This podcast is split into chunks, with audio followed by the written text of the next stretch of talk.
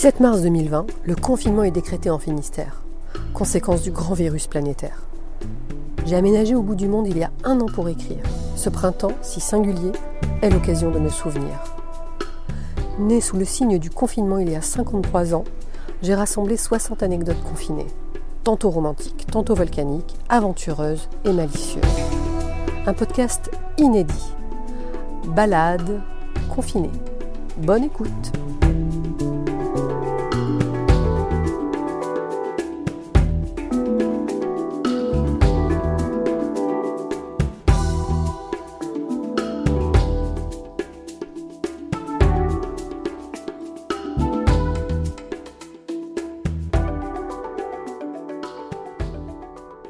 Épisode 13. Confiné à Mandelieu, deuxième partie. Alors que je roule vers le vénérable golfe de Mandelieu, il se met à tomber des halbardes d'une violence inouïe. J'ai la frousse de ma vie, à tel point que je me résous à m'arrêter sur la bande d'arrêt d'urgence de l'autoroute entre Cannes et Mandelieu, le temps de reprendre mon souffle et le courage de poursuivre. La terre commençait-elle à se mettre en colère? Je ne dois pas trop tarder cependant, parce que les golfeurs, rien ne les arrête, ni la pluie, ni l'orage. Je finis par profiter d'une accalmie et redémarre, fébrile. Au vieux golf, l'old course, je fais le job. C'est un programme local, c'est-à-dire un professionnel accompagné d'une équipe d'amateurs. Au moment de rentrer les scores sur l'ordinateur, l'un des pros arrogants me morgue. Il s'étonne qu'une jeune femme se soit vue confier l'organisation de la compète, qu'une aussi jeune femme ait la responsabilité des scores. Il s'inquiète pour le résultat de son équipe, il doute de mes capacités. Et la remise des prix, je ne vais tout de même pas avoir l'audace de prendre le micro et l'animer.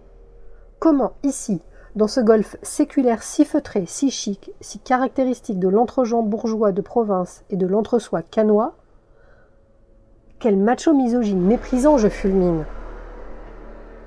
Tout professionnel réputé qu'il semble être ici, je lui rétorque et le remet à sa place.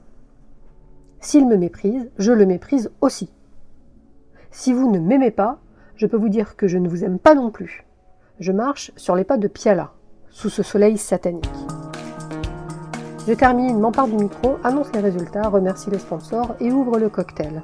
Le pro et son équipe, disons plutôt son équipe grâce à lui, grand vainqueur du tournoi, revient vers moi avec une coupe de champagne et recommence à me provoquer italien dans toute sa splendeur, viril, la peau de son beau visage tanné par le soleil, le regard perçant couleur miel, une démarche de félin impérial.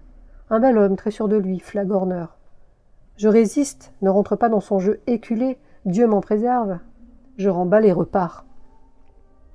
Les jours passent et un matin, la sonnerie de mon téléphone me sort du sommeil. Dix heures, aïe.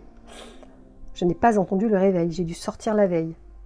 J'ai un rendez-vous dans une demi-heure sur un golf. Ce samedi, avec un sponsor, je ne serai jamais à l'heure. Qui cela peut-il bien être? Le pro de la compète que j'ai organisé à Mandelieu, Roger D. Il m'invite à déjeuner ce midi au Clubhouse. D'accord, je réponds dans l'urgence et la précipitation. Je le remercie avec soulagement de m'avoir réveillé. J'ignore absolument de quoi nous discutons, si le repas est bon ou mauvais, et combien de temps s'écoule entre ce déjeuner et notre liaison. Toujours est-il que Roger devient mon nouvel amoureux et le restera pendant toute ma période canoise. Il va tenter de m'initier au golf, en vain. Je ne jouerai jamais. J'y passe beaucoup de temps, ce n'est pas pour y sacrifier en plus mes plages de liberté. Avec Roger, la relation s'inscrit dans la continuité de celle que j'ai vécue avec Jean-Louis, émancipé.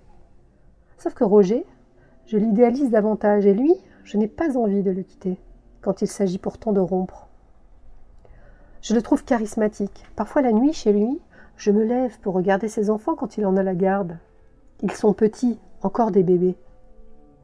Son fils surtout m'attendrit, avec ses boucles blondes adorables, son teint poudré, poudre d'or. Ses enfants portent des prénoms romanesques, comme ceux d'un livre d'Albert Cohen ou de Stendhal, qu'on prononce avec des mots bleus au coin d'une veilleuse opaline. J'aime aussi regarder Roger cuisiner le poisson. Quand il me raconte sa pêche, ses yeux luisent. Il m'attendrit. Lorsque je démissionnerai, j'attendrai qu'il me propose d'aménager chez lui, avec lui. Il refusera. Tu es bien trop jeune, tu finiras par te lasser, tu dois vivre ta vie, ce n'est pas raisonnable.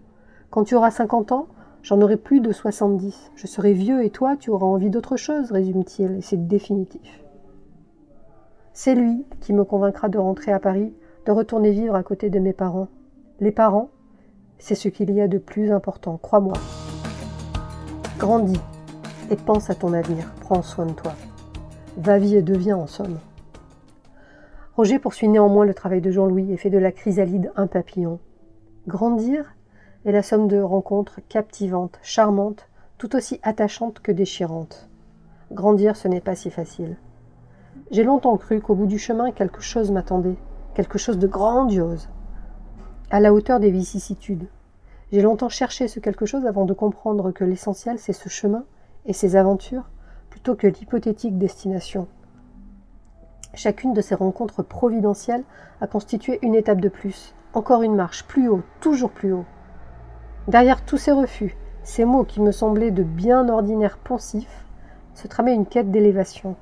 Je rejouais la divine comédie, cercle après cercle. Ce n'est pas terminé, loin de là. Comme Dante, je vais bientôt me retrouver au milieu du guet, à peu près au même âge que lui. La route droite, j'ai commencé à m'en éloigner depuis belle lurette, et je me dirige vers la forêt profonde et venteuse. Un vent annonciateur d'un sombre et sinistre retour à Paris. Enfer ou purgatoire?